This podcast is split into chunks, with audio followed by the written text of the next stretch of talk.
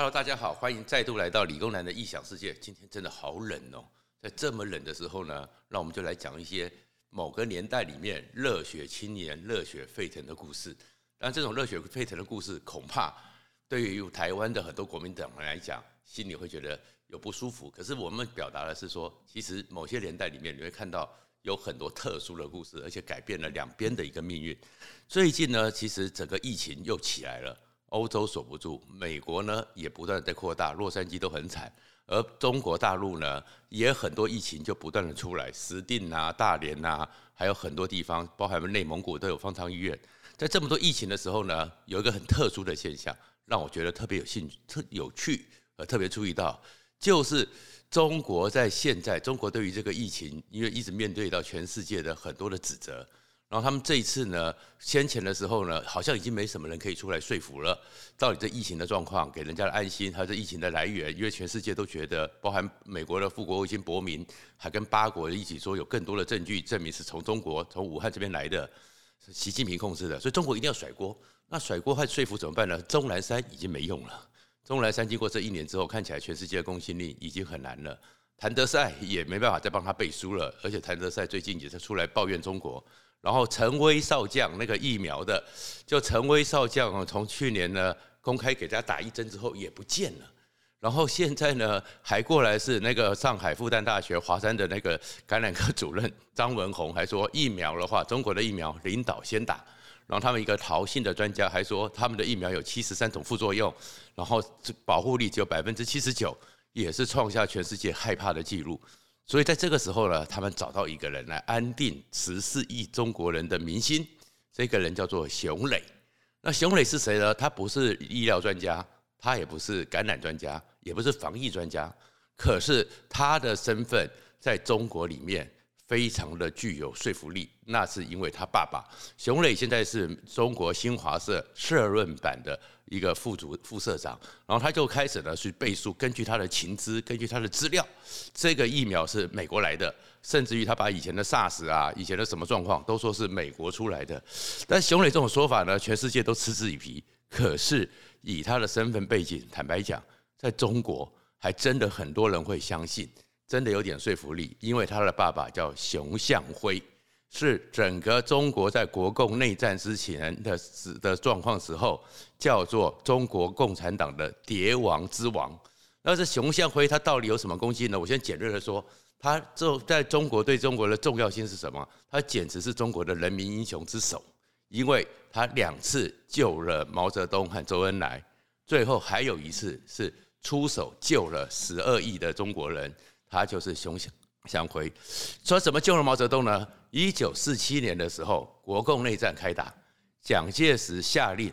胡宗南将军在西北那边十九万大军秘密的迅速包围了延安，准备进攻延安，打进去。这是一次秘密的行动。当时延安的军队只有寥寥无数无几，所以应该是手到擒来。可是当胡宗南冲进整个毛泽东住的窑洞的时候，傻了眼了。为什么傻眼了？炕上。还热的，代表人刚刚走。而毛泽东是个超级大烟枪，他的烟灰缸里面还有一支烟还在点着，还没熄掉，代表着毛泽东完全掌握所有资讯，好整以暇的走掉。然后这原因是什么？后来才知道，原来是熊向晖把整个机密泄露出去，所以毛泽东早就准备好了撤离的行动，而且还故意嚣张的示威，你们根本抓不到我。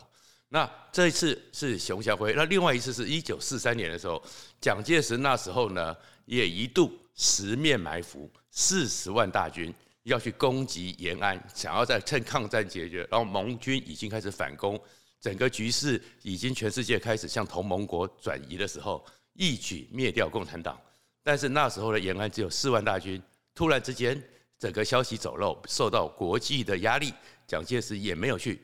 制裁毛延安，让毛泽东又活过一劫，这就是又是熊向晖。熊向晖是谁呢？熊向晖是当时整个在中蒋介石最信赖、最欣赏的将领之一胡宗南。胡宗南一直带着大军守在延安，看着毛泽东，看着八路军。可是呢，胡宗南身边有一个他非常欣赏、最亲信的机要秘书随从就是熊向晖。但是他想都没有想到，这个熊向晖竟然是周恩来派进来长期潜伏，而且叫做贤妻人子，平常都不做什么事，关键的时候一出手，就把整个国民党的最核心的计划给颠覆掉了，所以叫做蝶王之王。熊向晖呢，他其实是山东人，山东人里面他家里呢其实是官宦世家，所以他也是非常优秀。所以优秀的时候是他大学的时候，在当时考到当时在北京的清华大学。那时候的清华大学恐怕是整个全中国最好的大学，非常领先的，而且是人文荟萃。以前的清华大学是国学研究所最强，到了台湾才是变理工。所以这样一个优秀的人，可是呢，因为他在山东，日本在一战之后抢着占领了青岛，占领了青岛之后，在山东日本就。开始在青岛那边还发生过济南事件，所以这个熊向晖是非常非常的对日本人很讨厌。就后来国共开始合作联合抗日的时候，在清华大学的熊向晖还有很多当时中国的年轻人都觉得应该要去抗日，要去抗日。他们在北方，而且中国又有卢沟桥事变，东北又一路打下来，他们怎么想？就去延安，所以很多年轻人就去延安。这时候周恩来就想到了。从这些要来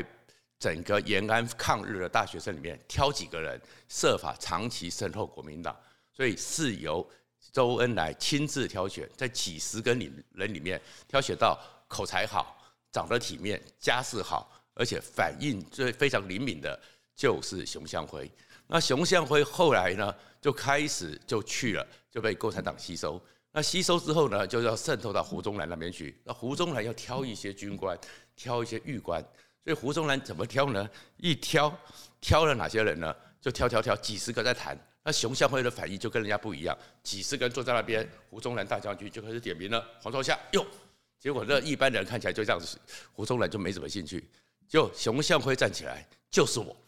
哎，反应态度态度从容，所以那个胡宗南对他有兴趣了。胡宗南就继续问他说：“你为什么要参加革命？”他就讲，过去孙中山讲革命是驱除鞑虏，恢复中华。现在我们要革命是驱除日寇，恢复中华。哇，这样一个态度，这样一个谈应对之流，胡宗南非常欣赏，觉得就跟胡宗南年轻的时候那种热血青年一样，所以胡宗良就录用他，而且把他送到军校黄埔军校里面这。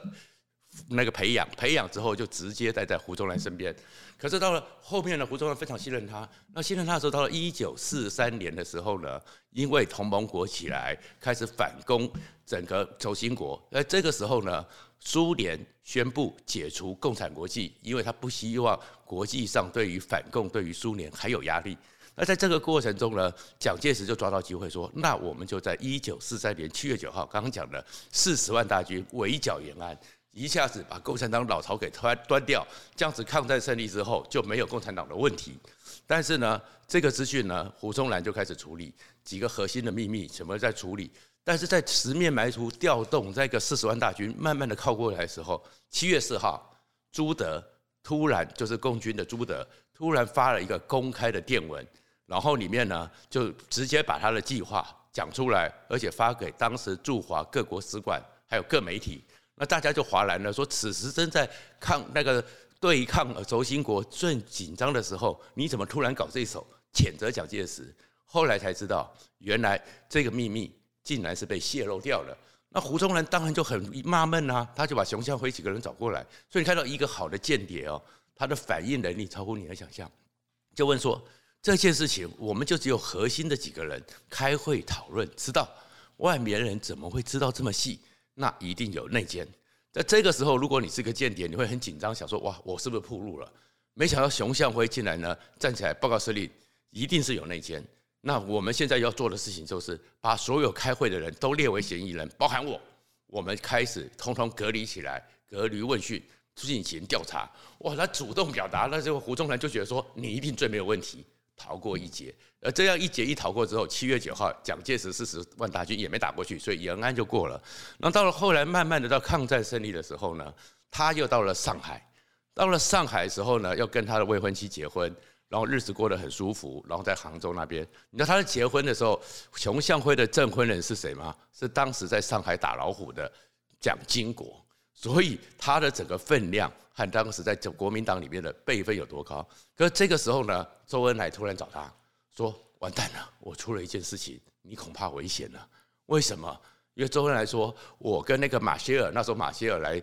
台来中国调停国共之间的纷争，一起坐飞机的时候，我不小心把我的笔记本丢在飞机上了。而这个飞机上呢，你笔记本里面有记你的地址，然后还写了一个熊字。”那我相信现在戴笠搞不好拿到那一本，你搞不好危险了。但是没想到熊向晖完全的说没有关系，我们越惊慌，我们就越有问题。所以他完全的不动声色，就不动声色之后又过一劫，过一劫之后，蒋介石呢还说送他去美国继续读美国的军校，要栽培他成为一个将领。但是呢，在正要出发前几天呢，胡宗南说把他找过去，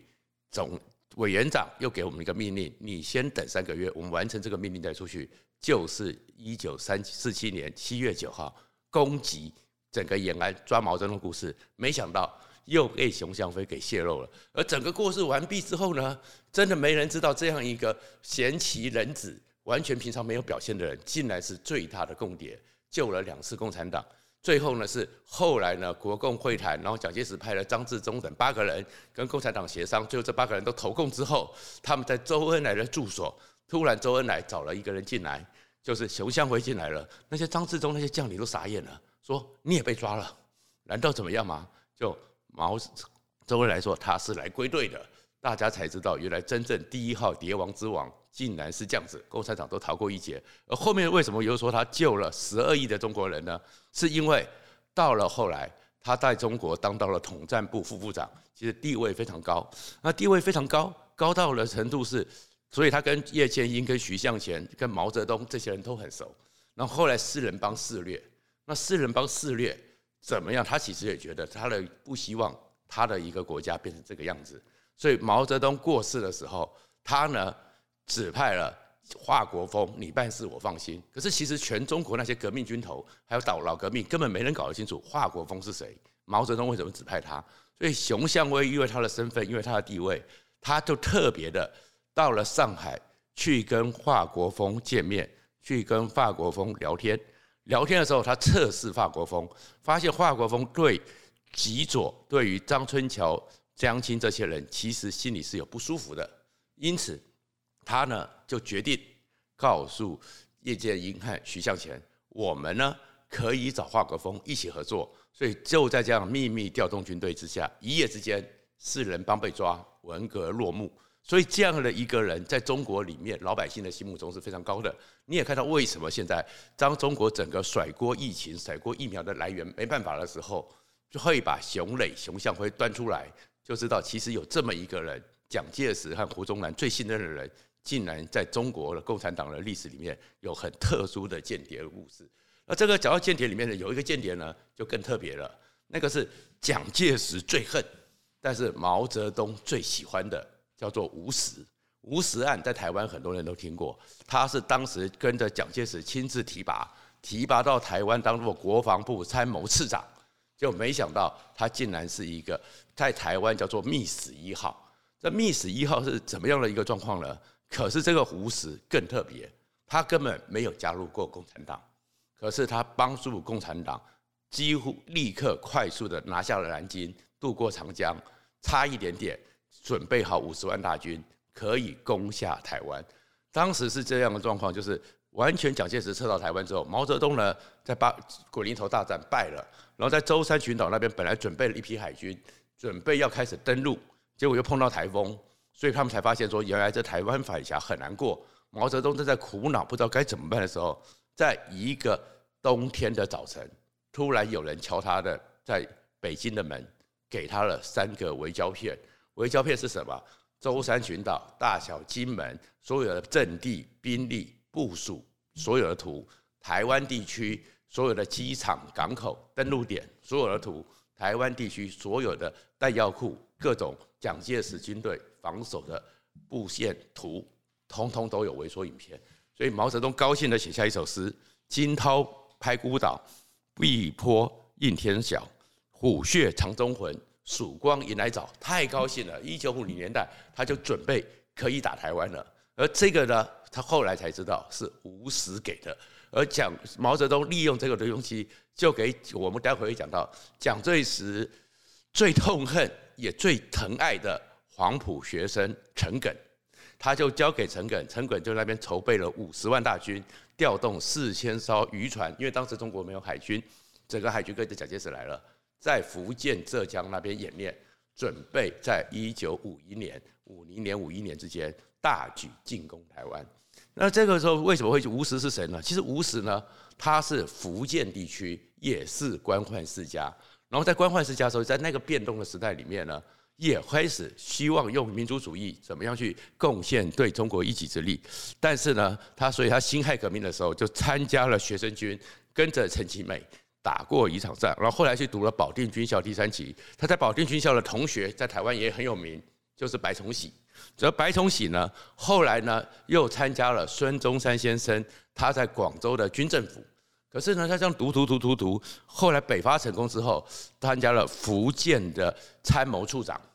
那北伐的时候，蒋介石打下福建，看到这个人跟他对谈，觉得很欣赏他，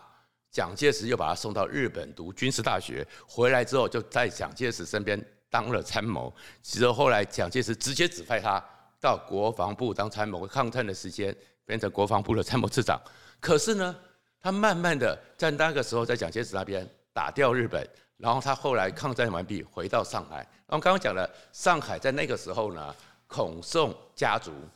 在那边非常的嚣张，整个上海经济崩溃，然后那个权贵，然后老虎横行，他开始很失望，所以很失望之后，他自己觉得，一这个国民党一定要把他拉掉，要把他拉掉，所以他自己去跟共产党那边。做了接头，因为他以前有些同学已经加入共产党，那共产党简直喜出望外，天上送来一个大礼物，又是这么高位阶的参谋次长，所以呢就跟他联系了。那跟他联系的时候呢，后来蒋介石一路，蒋介石下野，然后国民党军阀一顿拦着，唐生智在李宗仁的命令之下，百万大军守在长江南岸，说要打一次一二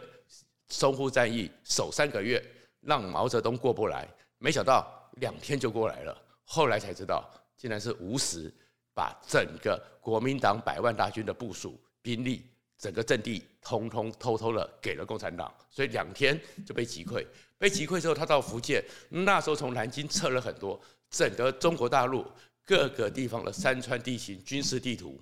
他结果到他这边福建的时候，就往广州撤。他就说：此时此刻，最重要的是粮饷，是弹药。先送过去，我们不要把这些文件去影响到这些当务之急。他就偷偷的把这批东西给扣了下来，而且藏到了一个山洞里面。那这样子说，我们就保护他。我们先把那些该有的军车，我们现在运输工具去运兵、运粮、运武器到南边去。结果后来他撤走的时候，悄悄的又给了中共同路人，所以毛泽东一下子掌握到所有的全部中国。因为国民党当时所留下来的所有军事上中国的各种军事的核心机密和核心的部署，所以一下子毛泽东对全中国都完全了解了。然后再过来呢，可是后来那个古宁头败了，舟山群岛毛泽东打得也很辛苦，没有拿下来。毛泽东正在头痛的时候呢，突然之间就是吴石又送过来了。那为什么吴石会联络上了？吴石来到了台湾，毛泽东就想说，那我怎么办？周恩来就说，我们试试看，派了一个女的间谍叫朱枫。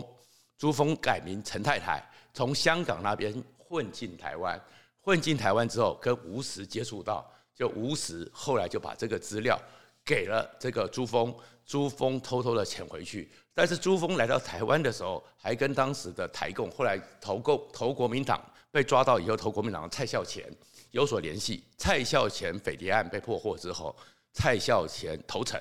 投诚之后在蔡蔡孝乾的资料里面找到朱峰。再透过朱峰查出吴石，所以蒋介石气疯了，气疯了之后，所以蒋介石也做了一个从来让到现在为止还是觉得非常恐怖的命令，他下令即枪决无死，连审判几乎都不是不用审了，就叫枪决，马场町枪决。而枪决的时候呢，蒋介石就想说，你们这些人搞在我身边，我都不知道谁是匪谍，谁不是匪谍，到时候你真的给我，会不会是杀假的？随便挑个死刑犯，枪毙之后跟我回了混充了事。蒋介石还特别跑到中央日报，找了他最信任的一个摄影记者，你去给我去选刑场拍照的时候，你给我拍照片回来，他怎么被枪决，枪决之后的照片，你要一张一张的照片给我拍下来，拿到我身上来看。所以这个时候，才才是蒋介石看了以后才决定吴石死了。那蒋介石为什么这么振奋吴石呢？因为吴石给他压力太大了。吴石给的那些资料，就会给陈艮。陈艮呢，其实是黄埔一期蒋介石最爱的学生，而且是蒋介石最欣赏和最恐惧的学生。他是蒋介石的救命恩人。这个陈艮是湖南人，所以陈艮在那个年代里面，孙中山在南部的军政府的时候，陈当时的湖南的陈干跟着孙中山到了广州，陈干成了一个讲武堂，讲武堂学校开始要军事，因为当时他相信没有军事无法处理军阀，没办法救国。他去了以后，他读一读呢，他读的时候才发现说，出来之后发现黄埔军校在招生，就说考错了，考错了，考错了，重新直接退学去考了黄埔军校。第一期，当然他非常的灵活，非常的优异，体能又好，所以蒋介石呢蛮欣赏他的。而蒋介石开始黄埔军校出来五百支枪，开始去东征那个陈炯明的时候，就带着这些黄埔学生。那刚开始的时候呢，第一次战役的时候呢，整个时候面对那个陈炯明的军队这么强大，蒋介石他们硬力挺攻，挺攻的时候呢，这个连长就是陈艮，非常的英勇。脚上中了弹，还继续往前冲。哇！蒋介石看了实在在旁边督战，这个人好，这果然是我教出来的好学生，直接把他升到他身边当警卫团的负责人。但是当警卫团，但是第二次在进攻的时候，在攻城的过程中，对方是优势武力，然后整个呢，当时蒋介石的自称叫做北伐革命军第一军军长，然后第三师呢师长呢打打打。打到根本完全没办法，师长退却，蒋介石下令不准退却，退却者枪毙。但是整个部队撑不下来，蒋介石当场看到了陈艮，就说：“陈艮，你上，你变成代理师长，立刻阵前换将。”但是还是挺不住，挺不住的情况之下呢，枪支枪林弹雨，整个部队还是溃散。蒋介石的右脚也中枪了，中枪之后呢，蒋介石已经年纪大了。跑不动了，在对方追的过程中，陈艮呢就背着他，就带着他保护他，一直在往后退却。到最后这个时候，蒋介石拿出了，其实蒋介石在当时黄埔军校就给了每个人一把匕首。我们看过那《英烈千秋》，张之洞就叫做军人魂。蒋介石自己也拿出那把匕首，到此为止，我只有壮烈成人了。蒋介石就拿出了匕首，本来要自杀，以谢国人，以谢军队。但是陈艮把他拦下来之后说：“我们还要继续拼。”所以陈艮呢，虽然他脚也受伤，背起蒋介石一路逃，逃出来之后一串，最后竟然把蒋介石救出来了。所以蒋介石就说：“这是我的救命恩人。”而因为这个情况之下，所以后来蒋介石呢，特别呢把他当成最亲信的人，身为他的整个机要秘书，而且进到蒋介石办公室，别人都要报告，他是不需要的，因为他每次进去也是非常有礼貌，报告校长。什么事？蒋介石说：“你不需要报告，你呢是我最信任的人，我最相信的人。你报告什么？你要进来就进来，我最相信的就是你。”但是没想到过了几个礼拜之后，蒋介石手上收到了一份名单，共产党招吸收渗透黄埔军校的名单里面就是陈艮。可是其他的人，蒋介石都非常残忍的处理了。面对陈艮，蒋介石不忍心，爱他的才，所以蒋介石还特别讲说：“哎。”他呢，就永远不要给他带兵就好。他是个人才，但是呢，陈艮也发现说这样不太对了，所以陈艮才开始过了几天之后，趁机说母上，绕跑，直接投到共产党。而投到共产党之后，陈艮呢，其实是中国当时除了十大元帅里面最骁勇善战。他在最后一九四九年的时候，带着部队从南京那边开始从东部直追。胡宗南那时候有六十万大军，本来蒋介石叫他去四川，然后汤温伯六十万来台湾，两个地方犄角之势，就一路追，把胡宗南六十万大万大军全部歼灭。所以毛泽东才派他到福建来筹备，然后刚好又有吴石这些东西，所以他其实那时候就准备要攻打台湾了。然后这个时候叫做天佑台湾，天佑中华民国，是因为金正日开始，金日成开始。攻越过三十八度线，史达林要毛泽东出兵北韩，而毛泽东临时调不了军队，才把原来陈艮准备的那五十万大军直接往北调，调去打了朝鲜战争，打了韩战。不然，其实在那个时候，所有的机密、所有的武器部署、所有日本时的所有的状况，台湾通通都知道了，台湾也没了。那今天会讲这些故事，其实就是说你回去看的时候，就我是说里面有一件事情是蛮重要的，说我们虽然是那是国共之间的恩恩怨怨，可是你会发现在一个特别的时代里面，这些人热血青年，其实有很多时候他们有他们的选择，但是也会改变了历史。而这里面其实就会让我想到，以前我在清华大学读书的时候碰到余英时老师，余英时老师特别强调说，在乱世之中。其实有很多时候，人看到叫做两千担子弟，就是你看他们都官宦世家，这书香门第，而这些人呢，基本上没有什么经济压力，但是充满了热忱，充满了热血。最有名的时候就是三国时代，你会看到的，不管是刘备，不管是赵子龙，不管是谁，这些两千担子气在混乱的时候会挺身而出，扭扭转历史，改变局面。但是只有最特殊的就是，唉。我们这个国民党到现在为止已经搞成这样的状况，但是两千担子弟，国民党的这些人，这些子弟们，哪一个人让我们相信国民党有复兴的可能？好，谢谢大家，今天就讲间谍的故事、热血青年故事讲到这边，谢谢。